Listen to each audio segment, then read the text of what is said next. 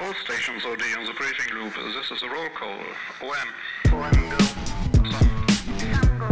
Systems. Systems go. AOCS. AOCS go. Power. Power go.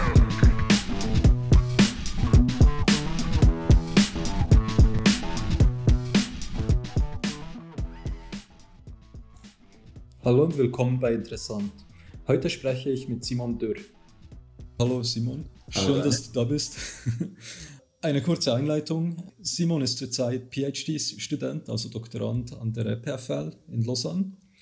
Und äh, er arbeitet da an Enzymdesign mit QM, MM-Simulationen und evolutionären Algorithmen. Das klingt vielleicht noch ein bisschen komisch, aber dazu später mehr. Ähm, zuvor hat er seinen Master und den Bachelor in Life Sciences in Konstanz gemacht, also nicht allzu weit weg. Und äh, er kommt aus dem Schwarzwald. Okay, äh, vielleicht fangen wir an mit Enzymdesign. Und, und da ist es sicher interessant, mal zu, zu, darüber zu sprechen, was denn Enzyme sind. Also, was sind Enzyme? Also ja, gerne. Ähm, man kennt also Proteine, das ist wahrscheinlich sicher jedem Begriff, ist ja in jedem Nahrungsmittel, jeder Pflanze und so weiter, sind Proteine drin und Enzyme sind äh, spezifische Proteine, die äh, katalytische Reaktionen, chemische Reaktionen katalysieren können. Das heißt, also wenn ich äh, in der Natur, jede Zelle, die muss ja irgendwie zum Beispiel Zucker in, äh, verwerten oder sie muss äh, bestimmte ähm, chemische Moleküle herstellen, die dann eben in äh, dem Stoffwechsel ähm, Verwendung finden. Und ähm, das passiert in der Natur, also passiert spontan, aber nur sehr langsam. Und ähm, dafür hat, hat, haben Lebewesen eben spezielle Proteine erfunden, sogenannte Enzyme, die eben äh, die Aktivierungsenergie äh, senken, um bestimmte chemische Transformationen zu äh, katalysieren. Und also der Begriff Katalysator, der kennen die meisten wahrscheinlich aus dem Auto. Da werden Abgase gereinigt durch einen Katalysator und ähm, das Prinzip des Katalysators ist das gleiche in der Biologie wie auch im Auto, dass eben der, das Enzym aus einer chemischen Reaktion unverändert hervorgeht und die ähm, dann eben die Reaktanten oder die Startmaterialien in ein Produkt äh, konvertiert werden, dass aber auch gleichzeitig die, andere, die Reaktion in die andere Richtung stattfinden kann. Und dann kann eben die Zelle durch äh, Regulierung ähm, steuern, ob eben eher das Produkt oder eher das, ähm, das Startmaterial wiederhergestellt ähm, werden soll. Jetzt vielleicht noch zur, zur Ergänzung. Also Enzyme sind spezifische Proteine und äh, Proteine sind ja allgemein im Deutschen auch als Eiweiße bekannt. Und äh, die bestehen aus äh, Bausteinen, den sogenannten Aminosäuren. Und, Genau, das äh, ist 20 an der Zahl, also 20 normale Aminosäuren und dann gibt es aber auch noch verschiedene Modifikationen, also die der vor allem höhere Lebewesen, zum Beispiel äh, in, in menschlichen Zellen oder in, in allgemeinen tierischen Zellen. Dann gibt es dann so, noch so Dekorationen, äh, wo man, also eine Aminosäure, wie zum Beispiel jetzt äh, Tyrosin oder Phenylalanin, da kann man auch so äh, eine Modifikation dranhängen, zum Beispiel eine, eine, ein Phosphat und dann hat es noch andere regulatorische Funktionen. Genau. Und das Praktische an, also das Praktische für die Natur an Aminosäuren ist, dass die eigentlich immer den gleichen Backbone haben. Also das ist eigentlich äh, äh, ziemlich praktisch, um damit Ketten zu bilden. Also verschiedene Aminosäuren können dann einfach äh, mit einer relativ einfachen Reaktion aneinander gehängt werden und äh, aus diesen Ketten entstehen dann die Enzyme oder eben die Proteine. Genau, und das, das Tolle an dieser, also in dieser einfachen Bauweise ist eben, man hat diese einfache Primärsequenz, also man hat ein Apparat, das, das äh, Ribosom in der Zelle, was diese Proteine herstellen kann. Und dann äh, falten sich aber Proteine, weil die Sequenz immer anders ist, in verschiedene 3D-Strukturen. Und diese 3D-Struktur, das äh, gibt dann quasi auch die Möglichkeit, eben eine bestimmte Oberfläche zu schaffen, um eben chemische Reaktionen zu katalysieren, weil halt eben eine chemische Reaktion, ähm, da passieren ja immer Elektronenumlagerungen. Und das heißt, dass man irgendwie äh, zum Beispiel ähm, bei manchen Reaktionen entsteht dann eine negative Ladung, weil eben sich zwei, ähm, zwei Atome sehr nahe kommen und dadurch halt Elektronen äh, ähm, auch sich sehr nahe kommen. Und ähm, durch diese 3D-Struktur des, des Enzyms kann ähm, die, ähm, die Natur dann eben eine Oberfläche schaffen, um eben zum Beispiel diese negative Ladung abzufangen, indem dann irgendwie positive Ladungen von den Aminosäure-Seitenketten, die eine solche positive Ladung tragen, ähm, aufgefangen werden und dadurch kommt eben dieser katalytische Effekt zustande, dass ein Enzym äh, eben äh, die Reaktion schneller machen kann, als eine Natur ablaufen könnte, weil sie eben eine Erleichterung der, äh, das kann sich so eine Art äh, Treppe vorstellen, wo die, die, ähm, die Reaktion quasi leichter über die Energiehürde drüber kommt. Äh, genau. Genau. Und äh, warum ist die Forschung an diesen Enzymen interessiert? Also wird, es wird ja ziemlich viel geforscht, was Enzyme betrifft. Ähm, warum? Was ist da das Interesse daran? Also da gibt es zwei äh, Hauptziele. Das eine ist so die Grundlagenforschung, dass man äh, verstehen möchte, wie funktionieren bestimmte Enzyme, äh, um das dann eben anzuwenden, zum Beispiel für medizinische Zwecke oder ähm, also oft ähm, sind äh, Enzyme ja auch mit den Krankheiten assoziiert. Also es kann dann eben sein, dass es äh, ähm, menschliche Enzyme sind und eine Person hat einen genetischen Defekt, dadurch funktioniert das Enzym dann nicht mehr und ähm, dann äh, kann man eben einfacher verstehen, wie diese Krankheit quasi dann im Organismus wirkt, wenn man weiß, wie das Enzym funktioniert. Das ist ein äh, Ding. Dann äh, eine zweite Anwendung ist äh, zum Beispiel jetzt, wenn man äh, ähm, Proteine aus HIV, ähm, also aus dem, dem Virus, das eine, die Krankheit AIDS ähm, verursacht, anschaut, da ähm, sind auch Enzyme drin, die dann zum Beispiel eben in der, in der viralen Replikation äh, wichtig sind, also in der ähm, der, man, der, dass der Virus sich eben äh, vervielfältigen kann. Und äh, wenn man jetzt äh, Medikamente herstellen möchte, die zum Beispiel den äh, HIV-Virus im Körper stoppen, dann äh, kann man eben sogenanntes ähm, Analoga, also sind Moleküle, die so ähnlich aussehen wie das eigentliche Substrat ähm, des Enzyms, die kann, die, wenn man die richtig designt, dann passen die genau in diese aktive ähm, Stelle des Enzyms rein und dann kann eben die äh, virale Replikation äh, gestoppt werden. Dadurch ähm, kann man quasi, also wenn man weiß, ich hatte jetzt Kontakt mit, mit, einem, mit dem AIDS oder mit dem HIV-Virus und ich nehme sofort dieses Medikament, dann kann eben die virale Replikation im Körper ähm, gestoppt werden. Zum Beispiel, also das sind nur die zwei eher medizinischen äh, Anwendungen und dann äh, gibt es so eine Art Ingenieursanwendung, dass man eben Enzyme als, ähm, so als Katalysator verwenden kann. Und ähm, da werden die meisten wahrscheinlich jetzt nicht wissen, dass sie das tatsächlich schon in ihrem alltäglichen Leben äh, in relativ vielen Bereichen verwenden. Aber zum Beispiel, also wenn, wenn man eine Waschmaschine macht, in einem Waschpulver, da sind immer ähm, Enzyme drin, ähm, außer einem Wollwaschmittel. Aber in den meisten normalen Waschmitteln sind eben sind Proteasen drin. Also Proteasen spalten äh, Eiweiße oder andere Proteine. Ähm, also zum Beispiel, wenn man, wenn man Nahrungsreste dann auf der, auf der Kleidung hat, da können eben Proteine drin sein und die werden durch die Protease gespalten. Gleichzeitig kann, äh, können irgendwie Stärkereste äh, auf Kleidung sein, die werden dann durch Amylasen gespalten, also stärkespaltende Enzyme. Es gibt ähm, äh, was gibt es noch? Ähm, es gibt ähm, Proteine, die man verwenden kann, äh, zum Beispiel ähm, in Europa vielleicht nicht so bekannt, aber ähm, in den USA kann man so einen Meat Tenderizer kaufen. Das ist so, ein, so eine äh, Enzymmischung, dass man auf Fleisch kippen kann dann wird das Fleisch ein bisschen äh, äh, sanfter. Mag sich jetzt merkwürdig anhören, aber es wird verkauft in, in den USA. Dann äh, gibt es ähm, zum Beispiel, ähm, wenn man so also wenn man Fleischreste ver ver verwerten möchte, ähm, gibt es diese Formschinken. Da wird auch ein Enzym ähm, diesen kleinen Fleischresten zugegeben und dann kann man diese Fleischreste wieder zusammen äh, und hat da dann quasi wieder einen schönen äh, äh, Fleischblock, der gut, mag vielleicht jetzt nicht ganz appetitlich sein wie das originale Fleisch, aber dafür ist immerhin quasi die Ressourcenverwertung äh, gegeben. Dann zum Beispiel, wenn man äh, sich ähm, die Herstellung von Bioethanol anguckt, ähm, also da wird über zum Beispiel äh, Palmzucker oder da werden so Zuckerpflanzen ähm, fermentiert und äh, das machen Bakterien. Die Bakterien verwenden auch Enzyme, um das zu verwerten, aber oft ist die, äh, also da bleibt noch relativ viel Biomasse übrig, die dann nicht in äh, Ethanol äh, konvertiert wird und ähm, da also in großen Anlagen, in denen diese Bioethanolherstellung gemacht wird. Da setzt man dann oft mittlerweile auch äh, Enzyme ein, die ein bisschen modifiziert worden sind, um halt eben die, also die Rohpflanzenmasse besser aufzuschließen, um halt eben dann den, Wir den Wirkungsgrad der Verdauung in Bioethanol äh, zu vergrößern.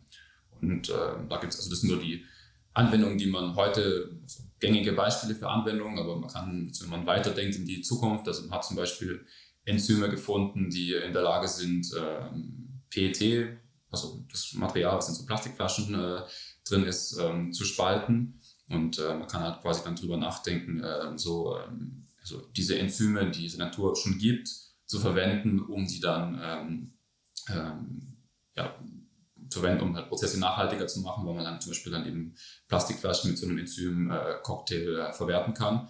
Und das Tolle daran ist, dass man halt quasi äh, bei relativ milden Bedingungen äh, eine relativ, äh, einen relativ hohen katalytischen Effekt äh, quasi hat, weil wenn man jetzt quasi sich die klassische chemische Industrie anguckt, wenn da irgendwie Medikament hergestellt wird, dann gibt es halt oft eben, dass man dann äh, mit irgendwelchen äh, Iridium oder Palladium äh, äh, Katalysatoren arbeiten muss, die dann natürlich teuer sind.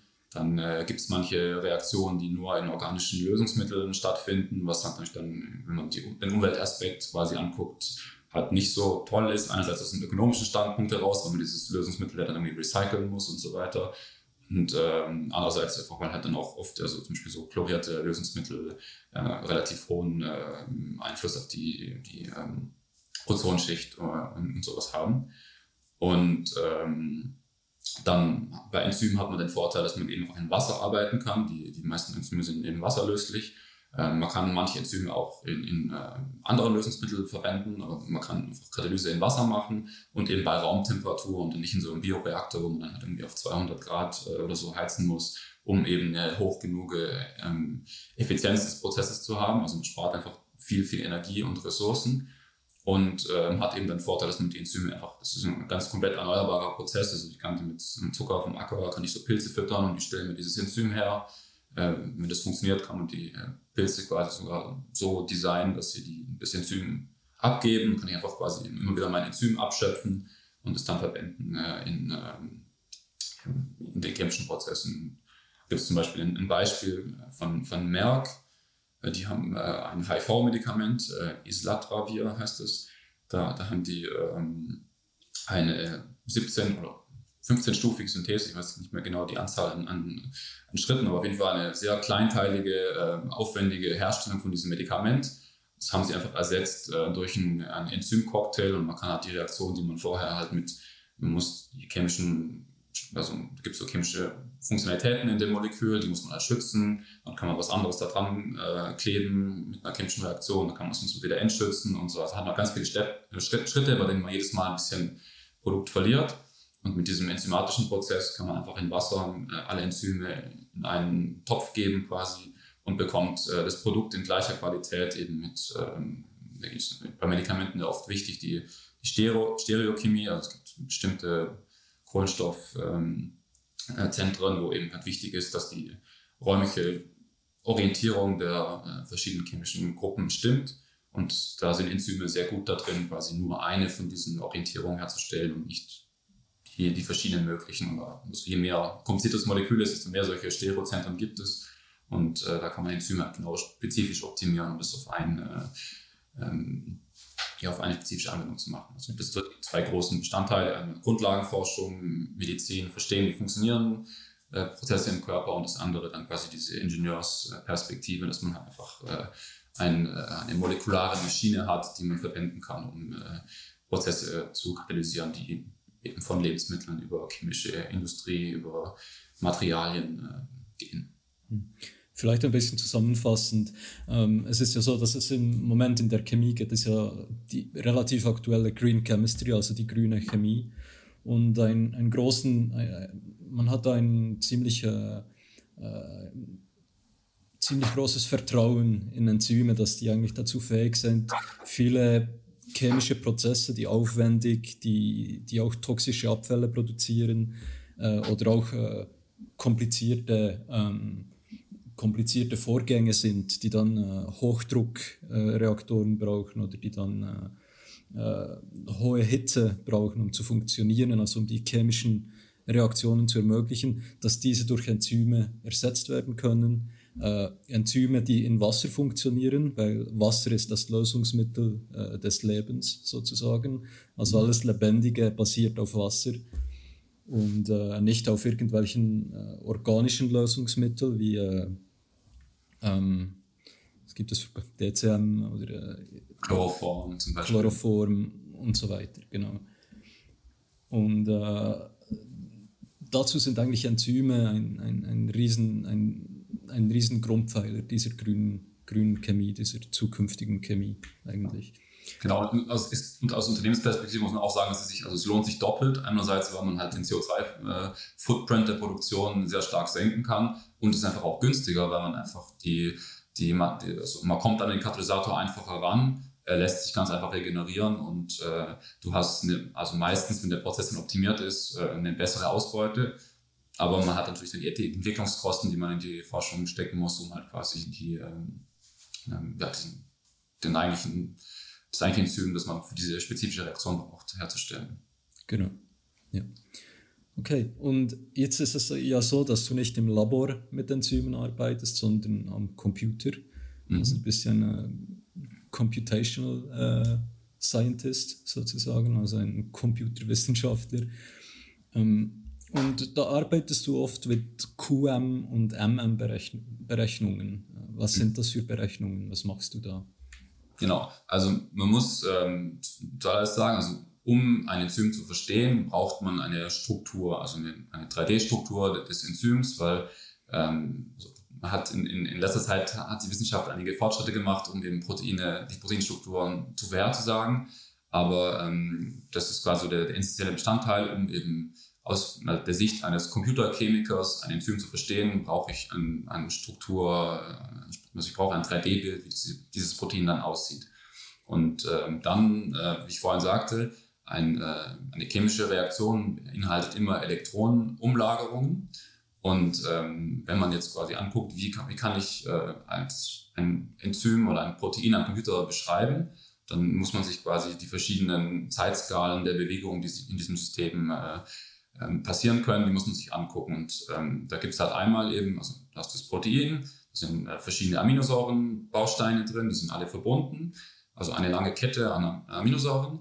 Und diese lange Kette aus Aminosäuren besteht aus einzelnen Atomen, die eben auch über chemische Bindungen äh, verbunden sind. Und das kann man sich quasi, wenn man jetzt ein Computermodell davon machen möchte, kann man sich einfach vorstellen, dass man hat quasi Murmeln, die mit Federn verbunden sind.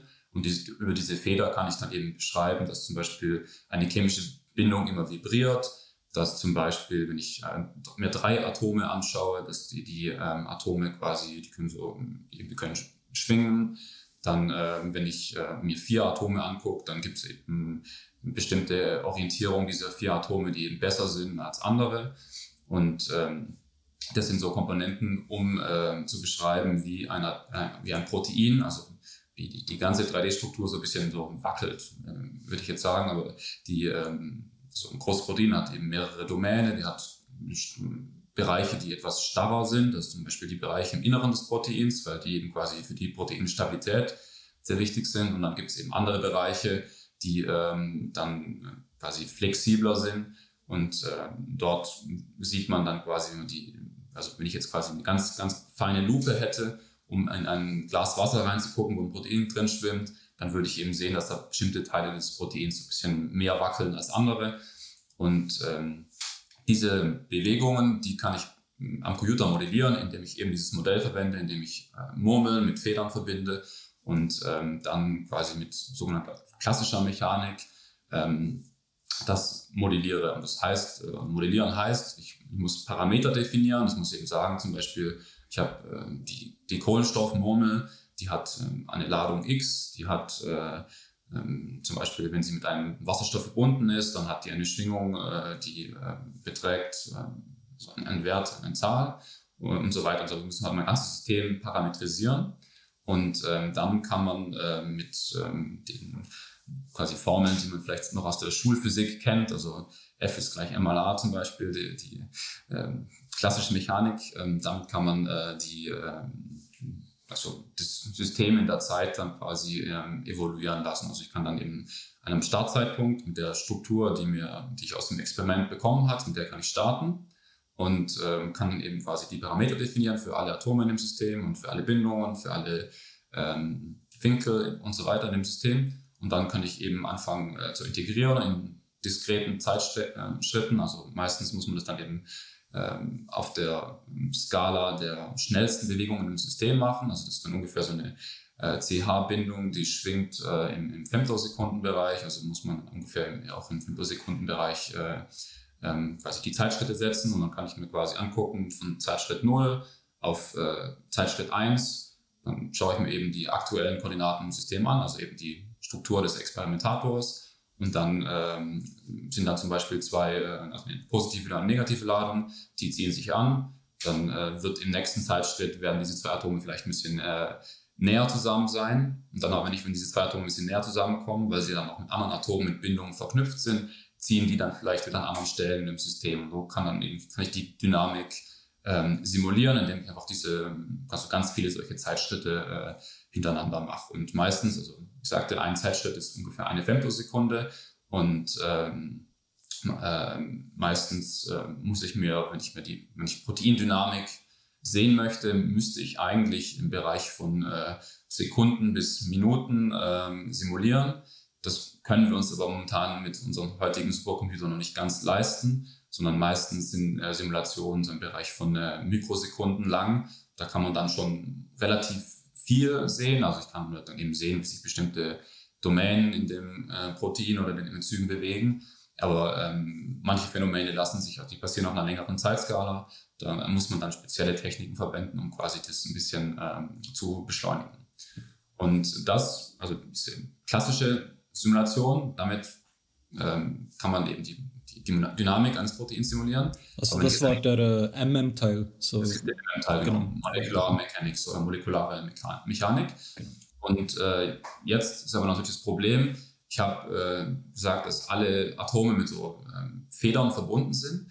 Und ähm, in einem Enzym passieren aber ja chemische Reaktionen. Eine chemische Reaktion heißt in den allermeisten Fällen, dass sich Elektronen äh, umlagern und dadurch eben quasi neue Bindungen geknüpft werden, alte gebrochen werden.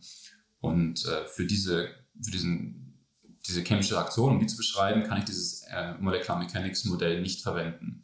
Und ähm, da kommt jetzt der QM-Teil ins Spiel. QM steht für Quantenmechanik.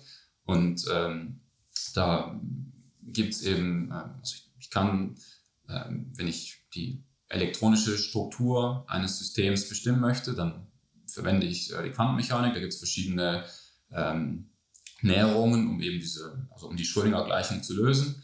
Ähm, zum Beispiel ähm, sogenannte ähm, Wave Function Methods, also Methoden, die auf der Wellenfunktion beruhen.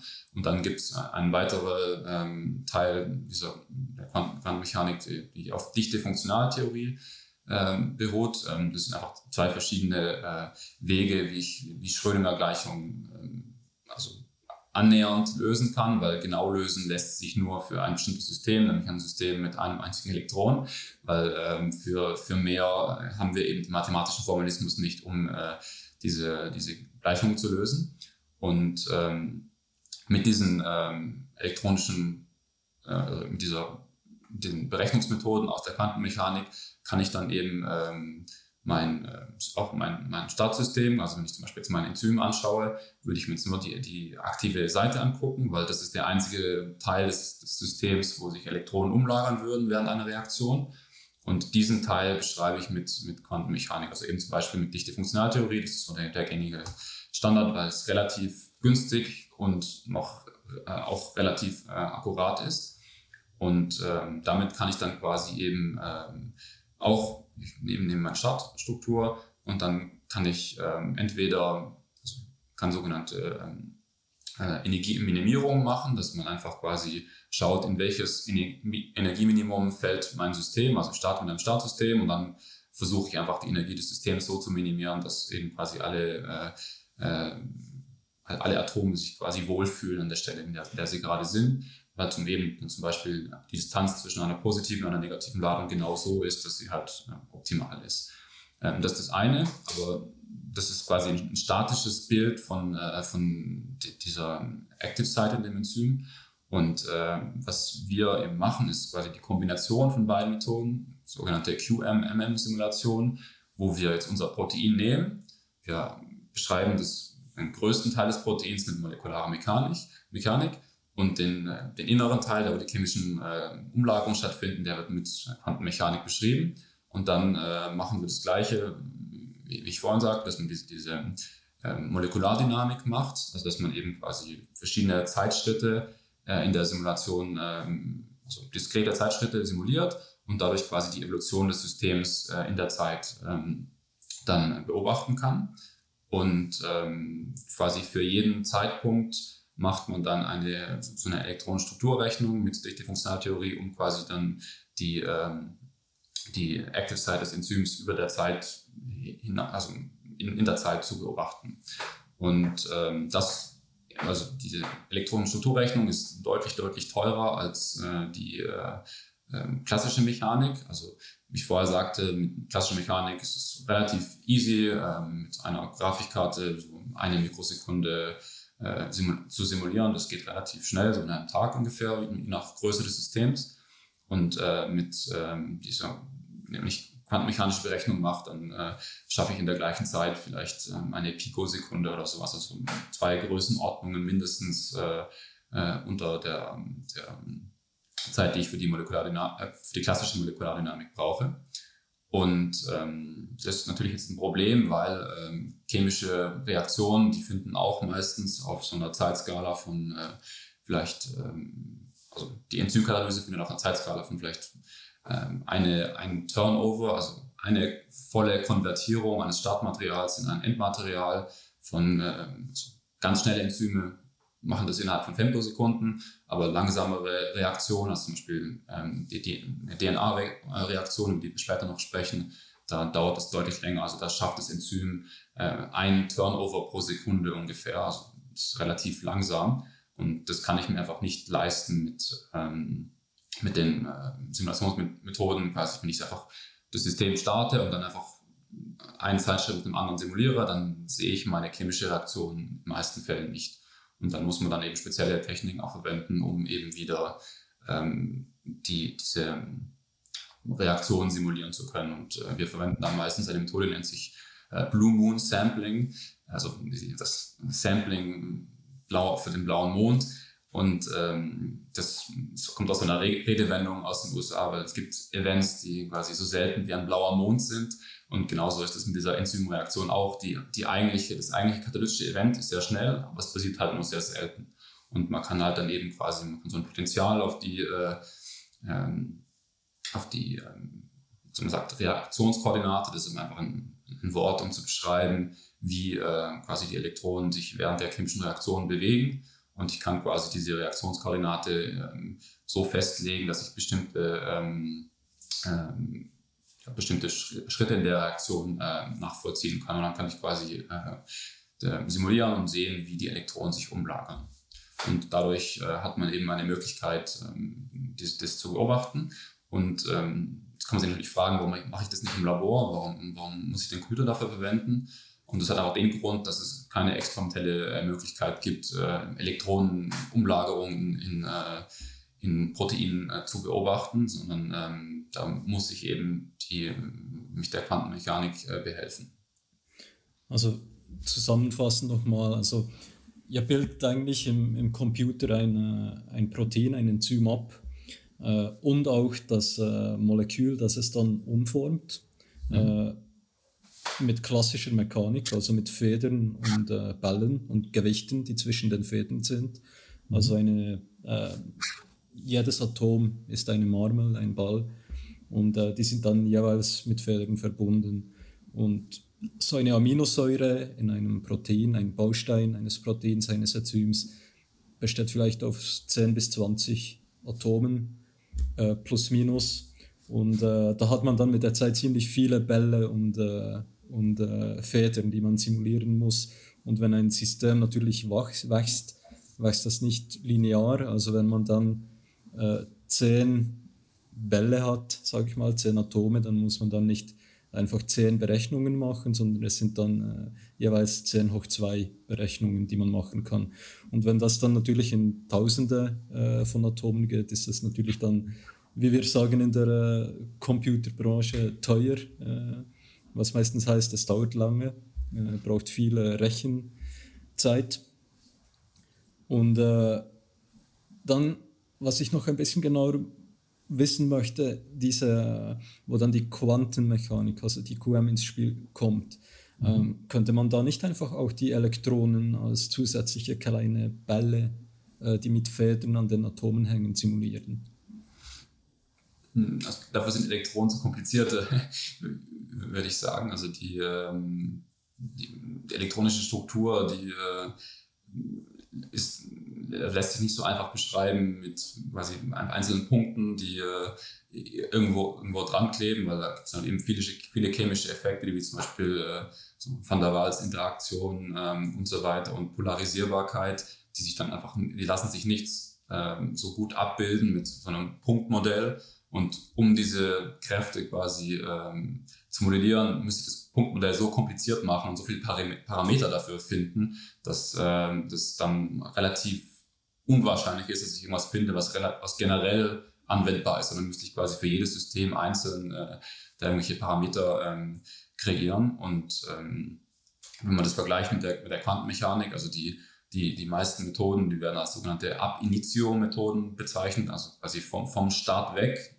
auf Lateinisch. Aber das heißt nichts anderes, als dass da quasi keine, äh, also muss da fast keine Parameter reingeben in das Modell, sondern ich kann allein mit äh, der Physik die eben dahinter steckt, also eben der physikalischen, äh, ähm, die physikalischen Beweise, die dich die Funktionaltheorie ähm, quasi ausmachen, die reichen aus, um eben diese Elektronenstruktur ähm, zu, zu, bestimmen oder zu berechnen.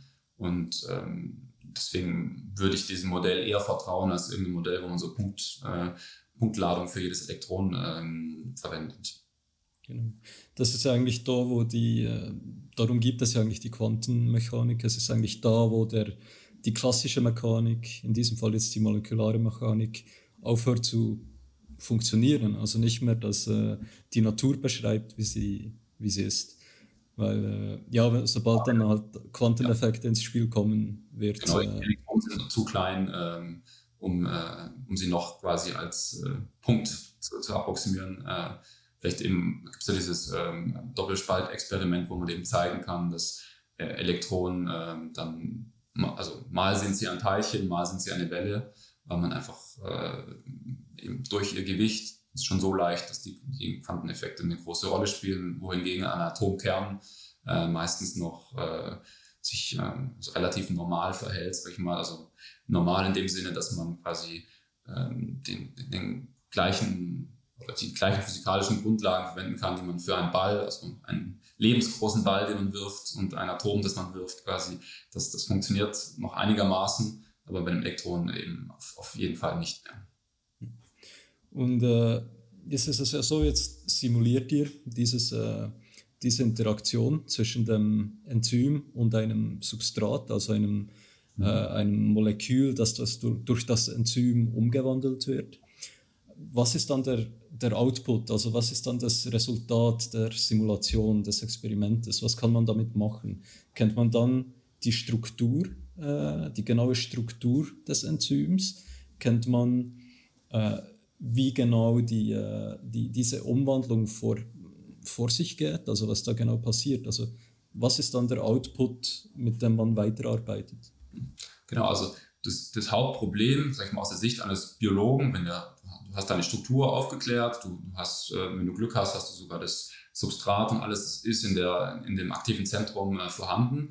Aber dann hast du quasi, du hast nur so ein statisches Foto quasi äh, ähm, von der Reaktion. Ist wie wenn du quasi wie du ein, Bild von einem, von einem laufenden Pferd machst und dann quasi äh, die Frage ist, wie ist die, also wie läuft dieses Pferd, welches Bein setzt, setzt das Pferd wann ab? Und das kannst du aus diesem einzelnen statischen Foto eben nicht, nicht ableiten. Und aus der Simulation, weil es eben eine Dynamik ist, kann ich eben verstehen, äh, welche, ähm, also was passiert zuerst, was ist die Abfolge der Ereignisse. Wenn man sich zum Beispiel jetzt mal ein konkretes Beispiel äh, anschaut von ähm, einer, einem Nuklease-Enzym, also einem Enzym, was ähm, die DNA, also ein Molekül, äh, das unser Erbgut speichert, ähm, das Spalt kann diesen, äh, dieses Molekül spalten. Und äh, wenn ich jetzt eben verstehen möchte, wie diese DNA genau gespalten wird, dann kann ich mit der Simulation eben anschauen, okay, ich habe äh, zuerst die, die, erste Aminosäure, die ähm, zum Beispiel ein Wassermolekül ähm, aktiviert, indem es im, im Wassermolekül ein äh, Proton klaut. Dadurch habe ich dann ein Hydroxid, im, quasi ein Wassermolekül, dem ein Proton fehlt. Das hat dann eine negative Ladung und es hätte aber gerne wieder ein Proton. Und dann ähm, versucht sich dieses Wassermolekül dann eben das DNA-Rückgrat äh, aus, greift es an und dadurch spaltet sich dann die Bindung auf der anderen Seite. Und diese Folge der Ereignisse, quasi was passiert zuerst, wird zuerst das Wassermolekül deprotoniert oder spaltet sich erst die, die äh, DNA-Bindung. Das kann, kannst du aus der, der Struktur, die, die du als Experimentator quasi äh, ähm, zwar machen kannst, das kannst du aus der Struktur äh, allein äh, nicht ähm, daraus ableiten. Aus der Simulation kann man aber quasi dann ableiten, ähm, wie die, ähm, die, die Reihenfolge der Ereignisse stattfindet. Und ich kann äh, eben dann, weil ich, ähm, also ich habe vorhin gesagt, dass man, was ich, entweder müsste ich sehr, sehr lange simulieren, um diese Reaktion zu beobachten, oder ich kann eben diese Technik verwenden, dass ich äh, bestimmte, äh, also eine Kraft zum Beispiel auf diese Reaktionskoordinate lege und äh, aus dieser Kraft, die ich da auf diese Reaktionskarte lege, kann ich die ähm, Energiebarriere der Reaktion äh, berechnen. Also ich kann quasi eben sagen, die, ähm, für, für diese Reaktion äh, muss quasi so und so viel äh, in Energie investiert werden, damit quasi die Energiebarriere überwunden werden kann, um eben die chemische ähm, Bindung zu spalten.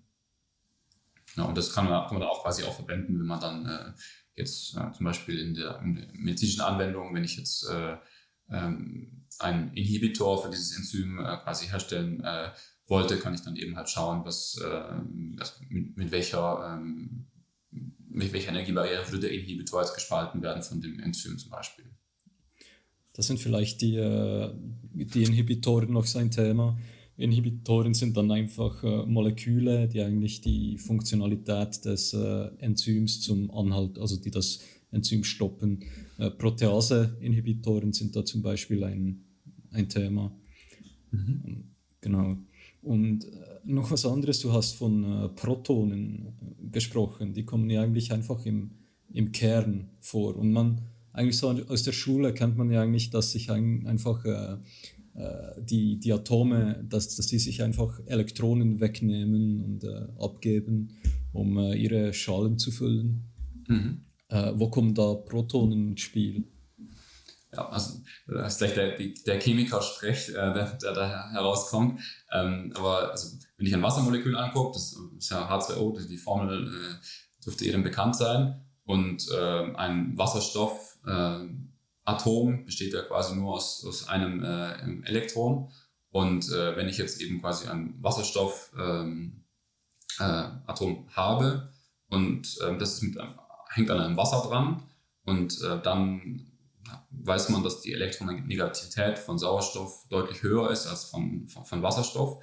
Das heißt, wenn äh, jetzt in einem Enzym zum Beispiel eine basische Seitenkette dem Wasser dieses, ähm, diesen Wasserstoff klaut, dann behält der, der Sauerstoff im Wasser das eine Elektron, weil er eben stärker ist als der Wasserstoff. Der Wasserstoff kann seinen Elektron nicht mitnehmen.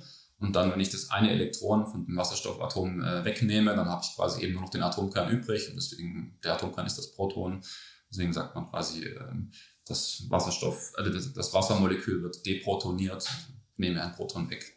Und dieses Proton ist dann halt eben auf der ähm, Aminosäure erstmal, und dann hatte ich ja vorhin auch gesagt, dass ein Katalysator aus einer Reaktion meistens unvor, also unverändert hervorgeht und in dem, also in der Katalyse, die das Enzym vollzieht, wird das Wasser, dieses Proton dann irgendwann wieder abgegeben an, an äh, das Lösungsmittel, also in dem Fall Wasser, ähm, abgegeben. Es gibt immer freie Protonen, die in, in Wasser zirkulieren, also je nach pH-Wert mehr oder weniger. Äh, aber ähm, Wasser hat immer ein paar Protonen, die da im Kreis äh, rumfliegen, sag ich mal. okay. Ähm, ja, und äh, jetzt ist eigentlich so, so, wo das alles ein bisschen zusammenkommt, ist dein, äh, dein Paper, das du vor kurzem äh, publiziert hast. Der englische Name ist uh, The Role of Conserved Residues in the DEDDH Motive, uh, the Proton Transfer Mechanism of HIV-1 RNase H. Also ich habe das versucht zu übersetzen. Ich hoffe, es ist äh, noch verständlich. Also es geht um die Rolle von, konservierter, äh, von konservierten Resten im äh, DEDDH-Motiv, der Protonentransfermechanismus der HIV-1-RNase H. Äh, das ist immer so ein bisschen schwierig äh, auf Deutsch zurückzukehren, weil, äh, weil man eigentlich diese Begriffe nur auf, auf Englisch benutzt im, im Alltag. Ist vielleicht, es geht um die Rolle von konservierten Resten. Was sind konservierte Reste?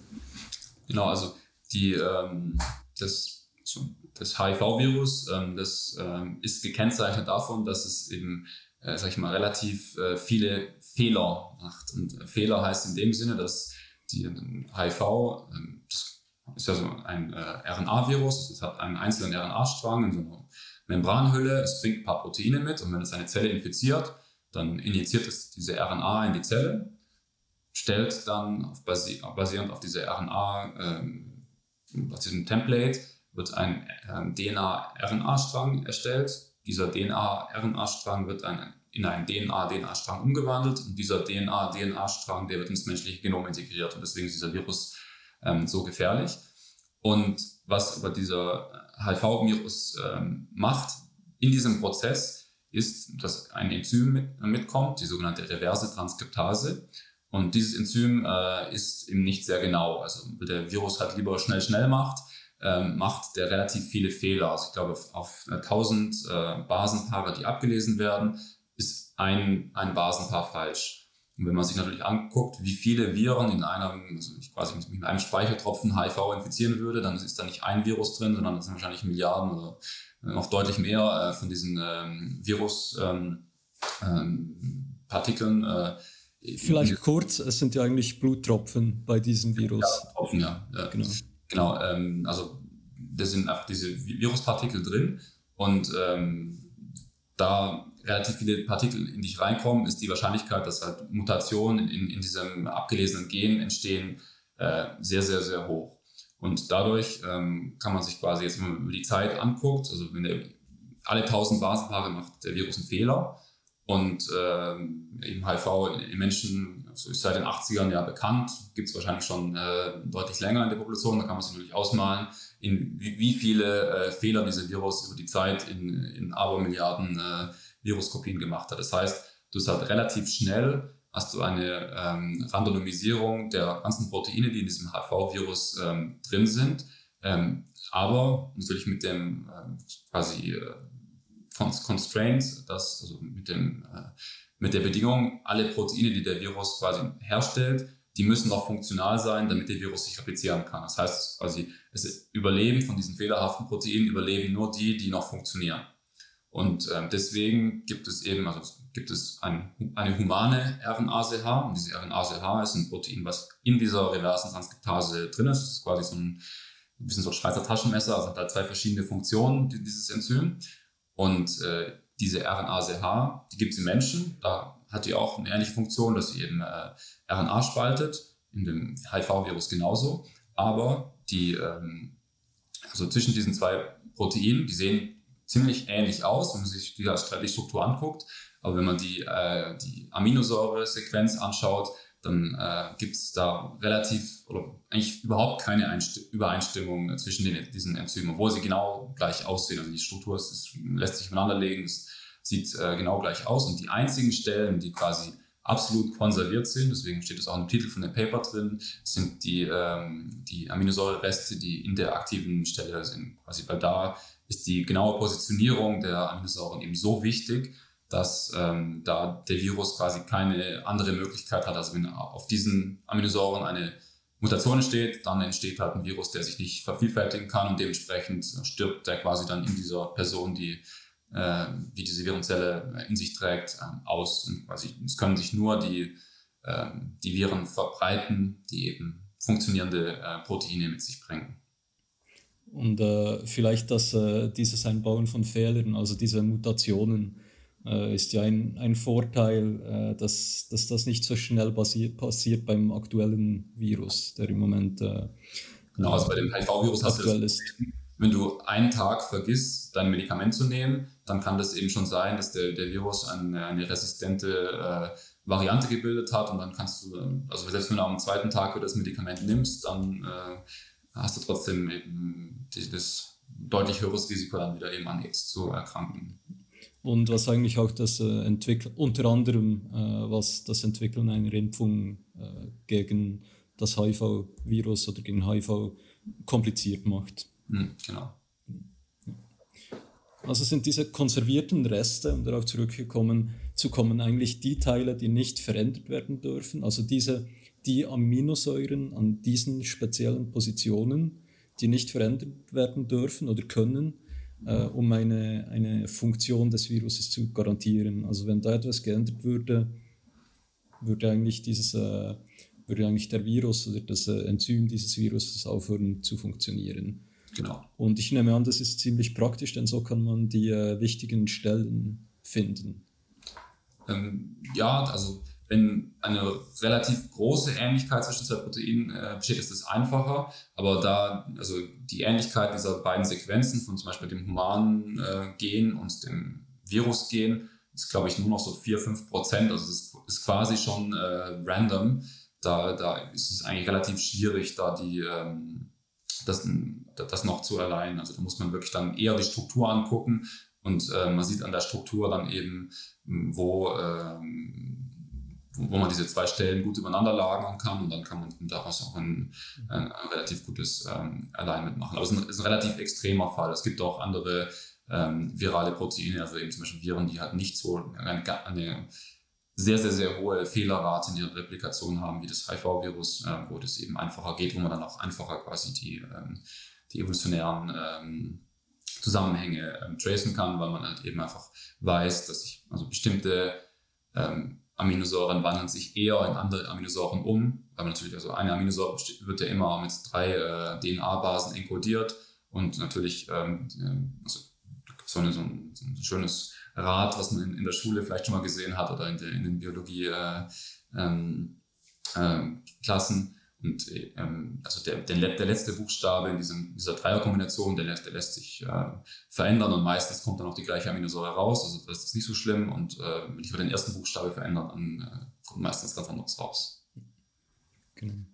Und äh, diese, diese konservierten Reste, also Reste sind eigentlich ein äh, Synonym für Aminosäure, also diese konservierten Aminosäuren, die wichtigen, die äh, gleich bleiben müssen, um ein äh, Funktio Funktionieren zu garantieren, sind im DEDDH-Motiv. Was ist dieses äh, DEDDH-Motiv? Ja, das ist einfach eine Abkürzung. Also jede Aminosäure hat einen, quasi einen vollen Namen, zum Beispiel Aspartat oder Glutamat, das sind Aminosäuren. Und ähm, die kann man, also Natürlich kann man dann als ganzes Protein willst du nicht ganz halt Aspartat, Glutamat, Glutamat, Aspartat sagen, das ist viel zu lang.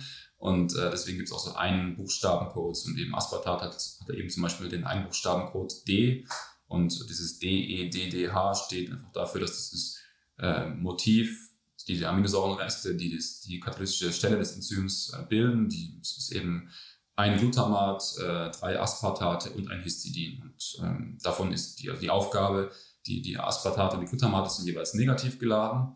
Ähm, die äh, binden, ein, binden zwei Metallionen. Diese Metallionen sind wichtig, weil äh, DNA auch negativ geladen ist. Und äh, diese Metallionen sind Magnesiumionen.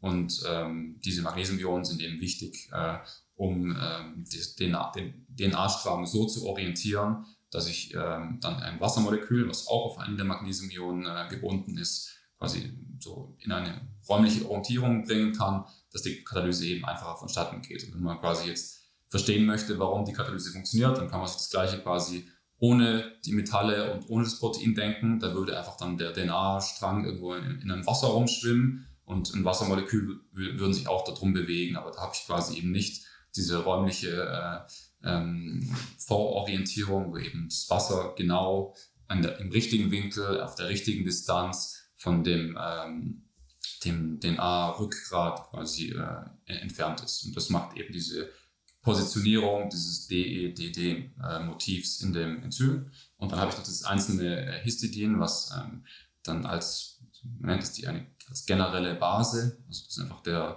ähm, der Teil des Enzyms, der das Wasser aktiviert. Und dann habe ich eben ein nukleophiles Wasser sozusagen, also ein Hydroxid-Ion, was das DNA angreifen kann. Und dann kann die ganze Reaktion äh, instand gesetzt werden.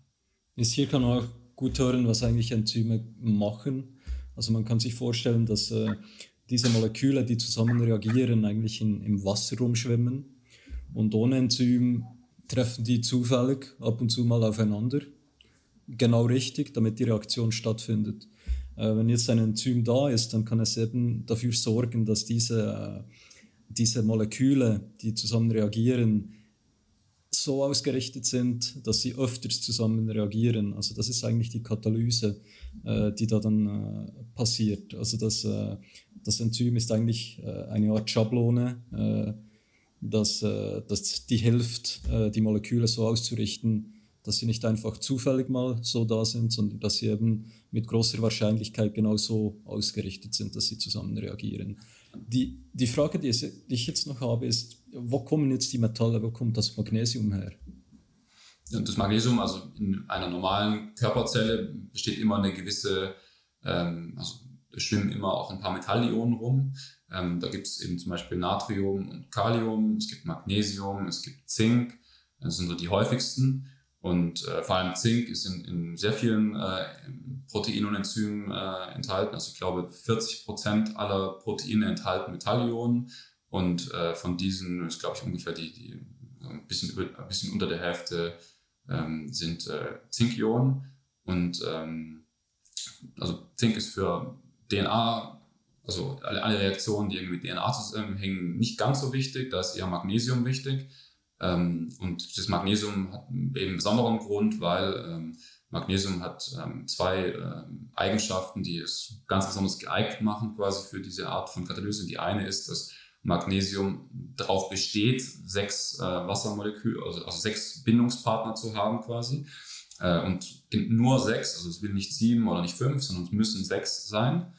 Und äh, die, die, die, diese Liganten, also vor allem Wasser, die ähm, sind sehr, ähm, also sehr stark an dieses Magnesium gebunden, die, die können da nicht so einfach von weg. Es gibt andere ähm, ähm, Metalle, also zum Beispiel äh, Calcium ist relativ nah verwandt mit, äh, mit Magnesium, also steht im Periodensystem genau eine, äh, eine Linie unter dem, dem äh, Magnesium. Aber Calcium ist da nicht ganz so selektiv. Also Calcium 5, äh, 6 oder 7 Liganden ist dem Calcium eigentlich relativ egal. Und äh, das Calcium schafft es auch nicht, Wasser ähm, so, so lange wie Magnesium äh, auf sich zu halten. Also Wassermoleküle auf so ein Calcium tauschen sich äh, ähm, eher aus als für ein Magnesium. Und deswegen ist Magnesium eben in dieser DNA-Chemie äh, relativ häufig. Und ähm, sogar, das, also wenn, wenn man sich quasi jetzt den Ursprung des Lebens anguckt, dann muss man ja irgendwie auch verstehen, wie, äh, also es gab ja nicht von Anfang an Proteine, sondern das musste ja alles irgendwie sich selbst ähm, erstellen. Und die, ähm, die gängige Hypothese, die man heute hat, eben dass ist, dass die Welt anfing mit ähm, sogenannter katalytischer DNA, also dass quasi DNA selbst sich, ähm, ähm, also dass das DNA selbst sich spalten konnte oder sich selbst replizieren äh, konnte. Solche sogenannten Ribozyme findet man heute ähm, auch noch in bestimmten Organismen. Und ähm, das ist ungefähr, also im Prinzip eine ähnliche Chemie, das äh, ein DNA-Molekül, das ist ja auch negativ geladen, das ist das Phosphatrückgrat. Das Phosphatrückgrat kann auch Magnesium-Ionen äh, binden und es kann dann quasi dann eine ähnliche äh, ähm, Chemie ähm, katalysieren, indem es eben auch ähm, diesen katalytischen Effekt machen kann, indem es eben durch die Positionierung der Magnesium-Ionen äh, es schaffen kann, dass ein Wassermolekül in der Nähe von diesem Phosphatrückgrat sitzt und dadurch eben das Phosphatrückgrat gespalten hat.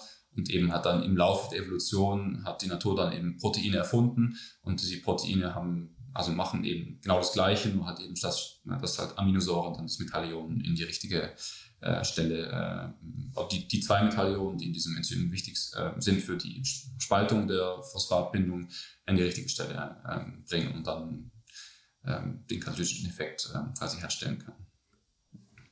Und äh, jetzt der, eigentlich der letzte Teil äh, der, des Titels des Papers ist äh, der, Protonentransferme der Protonentransfermechanismus der HIV-1 RNase H, also die Ribonuklease H. Mhm. Ähm, die ihr da dann simuliert habt, nehme ich an. Äh, was habt ihr da genau, genau herausgefunden? Also was ist nun die Rolle dieser konservierten Reste? Ich nehme an, die, die, sind dann, die wirken dann als Schablone für diese zwei äh, Magnesiumatome für Wasser, denn es hat äh, das Proton, der Protonentransfer, nehme ich an, dass da eben Wasser, das deprotoniert wird, äh, involviert ist. Und dann äh, DNA. Äh, was genau passiert da jetzt mit diesen verschiedenen Komponenten? Genau, also die, ähm, die Ausgangslage für dieses Paper war, dass es ähm, da, also dieses, der HIV oder HIV-Research wurde vor allem so gegen in den 90ern und Anfang der 2000er gab es da extrem viel, äh, es gab extrem viel Geld für Wissenschaftler darauf zu forschen und dementsprechend gab es natürlich extrem viel, viel Output. Ähm, aber ähm, also in Bezug auf dieses System ähm, war das eben so, dass es eine, ähm, es gab eine hochauflösende Struktur von einer bakteriellen RNase und von dem HIV-Enzym gab es keine so gute ähm, Struktur. Also die war relativ äh, äh, wenig aufgelöst. Kann man sich vorstellen, ein pixeltes Foto. Das reicht ungefähr zu wissen, wie das aussieht, aber es war eben nicht genau genug, um ähm, damit ähm, so Berechnungen starten zu können, weil also da Quantenmechanik relativ teuer ist, muss man mit etwas starten, was schon relativ ähnlich zu einer guten Struktur aussieht. Und wenn ich halt eben ein schlecht aufgelöstes Foto dann habe, dann kann ich halt quasi schlecht äh, dann damit äh, anfangen zu simulieren. Und ähm, da dieses, dieses bakterielle, diese bakterielle RNase, der fehlt ein, ein äh, kleiner Teil, also dem, der, der fehlt dieses Histidin. Und äh, dieses Histidin existiert aber in den quasi interessanteren RNAsen, nämlich der humanen oder der äh, RNase H in Escherichia coli, also das ist so ein, quasi das, Workhorse der, der molekularen Biologie, weil dann wird quasi die meisten Biologielabore, wenn die Proteine ähm, herstellen, dann machen die das in Escherichia coli. Und äh, in der HIV-Enzym existiert eben auch dieses Histidin. Und ähm, deswegen äh, war der Mechanismus äh, nicht, nicht ganz genau klar. Und also ich habe zum Beispiel auf Wikipedia geguckt, da war noch so ein Mechanismus aus den 90ern, der da eingezeichnet war, den man einfach anhand der Struktur äh, sich, sich abgeleitet hat. Aber der war einfach dann, äh, also hat dann nicht zu neueren experimentellen Daten gepasst. Und ähm, der war so ein bisschen so ein Puzzlespiel, also man muss dann so ein bisschen äh, in der Literatur querlesen, welche, ähm, ja, welche experimentellen Daten hast du. Und da war eben zum Beispiel in experimentellen Daten vorhanden, dass wenn dieses Histidin, wenn man das äh, entfernt, dann ist zum Beispiel der HIV-Virus nicht mehr, äh, kann es nicht mehr replizieren, was er dafür spricht, dass dieses Histidin eine relativ große Rolle in dem Virus-Lifecycle äh, hat.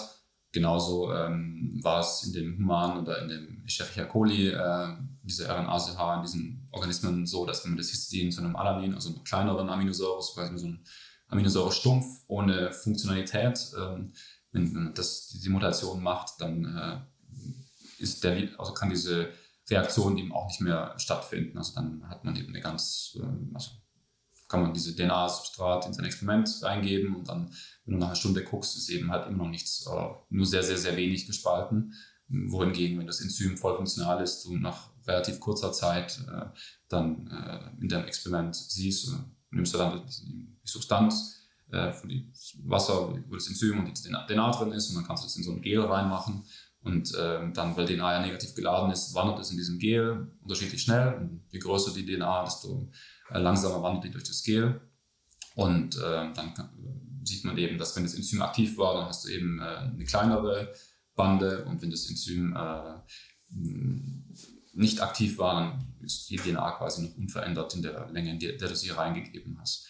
Und äh, diese Experimente haben halt eben gezeigt, dass dieses Histidin sehr wichtig ist. Und äh, da sind eben unsere Simulationen dann quasi als äh, ähm, also ja, wie so ein Film, den man jetzt angucken kann und quasi sehen kann, okay, wie, wie, ähm, wie geht die eigentliche Reaktion verstanden, was ist der genaue Mechanismus, was ist die Abfolge in diesem, äh, in diesem Enzym. Und dann eben hat, also was wir herausgefunden haben, ist, dass dieses Histidin ähm, wichtig ist für die Reaktion, weil es eben das Wassermolekül deprotoniert und dann äh, kann, kannte man die ganze Sequenz äh, dieses, ähm, dieser Katalyse eben ähm, nachvollziehen.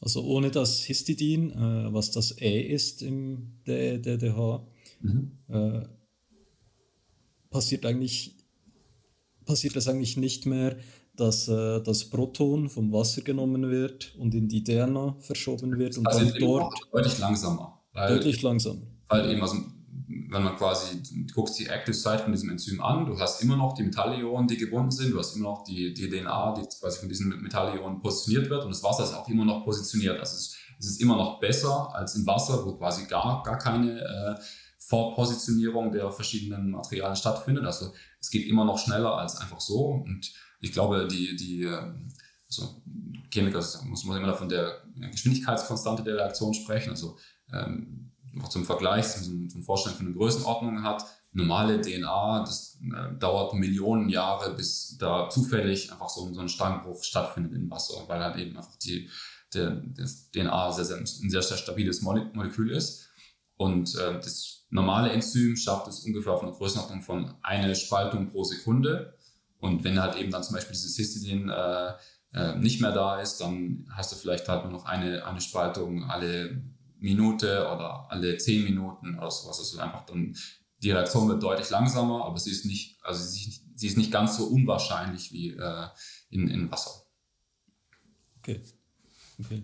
Und äh, wie kann das zum Beispiel dann zu, wenn man das jetzt weiß, äh, wie das genau funktioniert, wie kann das zu neuen Medikamenten führen? Äh, kann man da eben neue Inhibitoren, äh, sage ich mal, synthetisieren oder designen, die dann eben dieses, äh, dieses Histidin wie ausschalten oder blockieren? Ist das die Idee?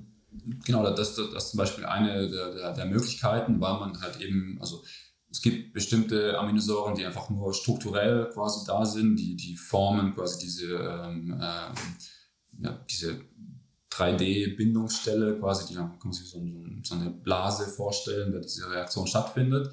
Und ähm, die, also da habe ich wenig Angriffspunkte, um quasi irgendwas zu machen. Aber das Histidin, das äh, hat, ähm, das ist ein aromatischer Ring, wo, wo ein Stickstoffatom äh, dran ist. Und ähm, da könnte ich jetzt zum Beispiel ein äh, Medikament entwickeln, was eben negativ geladen ist. Einerseits, um eben an diese Magnesiumionen zu binden und die zu blockieren. Und dann aber gleichzeitig noch eine, eine zweite ähm, Bindestelle hat, um eben zum Beispiel eine Wasserstoffbrückenbindung mit dem Histidin äh, äh, einzugehen. Dadurch könnte ich quasi die, ähm, die äh, Affinität dieses Medikaments für die, die, das Enzym ähm, ähm, vergrößern. Und ähm, ja, aber also man muss dazu auch sagen, dass es relativ schwierig ist, weil die, ähm, also kann man sich natürlich vorstellen, also muss man wissen, dass diese Reaktion natürlich relativ generell ist. Also die, unsere Zellen, äh, die müssen die ganze Zeit DNA spalten und wieder zusammenfügen, weil sonst äh, kann man, also sonst kann er keine Stoff, also können Proteine nicht hergestellt werden, sonst können sich keine Zellen vervielfältigen, sonst können, können unsere Körper sich nicht regener- regenerieren.